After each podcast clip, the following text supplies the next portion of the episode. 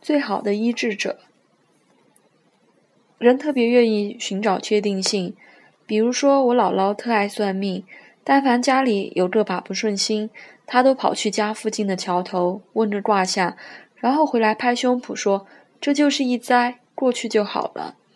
多半算命老先生还会给个时间限定，比如过了立秋，气就顺了。上次我姥姥去给我算了一卦，彼时我正饱受煎熬。我姥姥打电话给我说：“算命先生说了，这就这是命，你得熬着，熬过这个月你就好了。”姥姥说这话的时候，我居然长舒一口气。油锅看得到火灭的那一刻，别扯科学不科学，我此时只想要希望，希望。所以，人不确定的时候，最爱看心灵鸡汤，因为其他里有答案。你要自由，他就告诉你说，你应当有一场说走就走的旅行；你要安稳，他就说你那些追求自由的绝对没有好下场。反正你想从中看出什么来，他就给你呈上什么。其实也没大坏处，人在痛苦中时，总是需要一丁点儿杜冷丁，只是留心杜冷丁得有个剂量，既不能没有，也不能过量。趁着麻醉的时候，赶快把该做的事情做了，该面对的面对了。等度过过了难关，回头看，其实别人给你的建议，你还是只拿去你想听的，你最终还是只能遵从你内心的本意。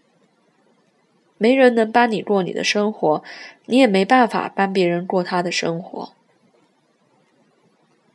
黑塞的《卢迪老师》里面讲述了个故事。大意是说，在圣经时代，有两个出名的医治者，一个是年轻的约瑟夫，一个是年长的戴恩。年轻的年轻的约瑟夫用宁静的倾听来治愈求助者，人们将痛苦和焦虑讲给他听之后，这些令人备受折磨的东西便消失不见。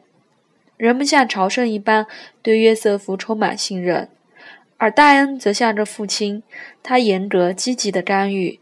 他制定规则、奖励和惩戒，无数人从中获得裨益。终于有一天，年轻的约瑟夫陷入烦烦恼，生活进入无边的黑暗，自杀的念头挥之不去。于是，他决定向伟大的治疗师戴恩寻求帮助。在朝圣路上，一片绿洲之中，他碰到一位年长的旅者。年长的旅者提议和约瑟夫结伴一起去寻找戴恩。在漫长的旅途之中，年长的旅者旅者终于承认自己的身份，自己正是约瑟夫所寻找的戴恩。两人之后一起生活了多年，互为师友。多年之后，戴恩在弥留之际，将约瑟夫叫至床前，向他坦白：当年在树下遇见之时，丹恩自己亦处正处在无边无际的黑暗之中。而绿洲相遇之时，这简直是个奇迹。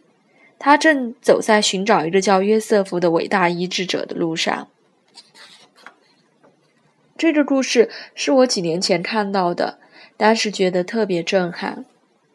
你不得不承认，作为人，自己所有的脆弱和不能够；你也得承认，作为人，别人的脆弱和不能够。这世界没有谁能够给谁确定的答案。没有谁是伟大的医治者，我知道这令人失望。而关于治疗师的神话破灭之后，失而失望反而赋予人力量。人必须生出自己的力量，依赖自己而成长。我能记起很多次在治疗室内，我的治疗师、督导师还有我都说过这样的话。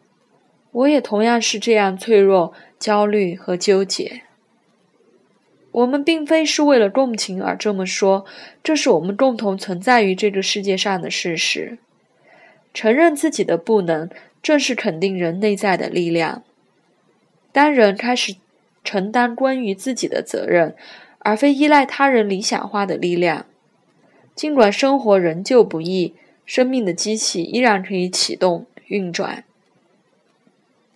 所谓医治者和病人，不过是长长路上的陪伴。谁也不是谁，谁也不是神，而谁都可以成为别人的医治者。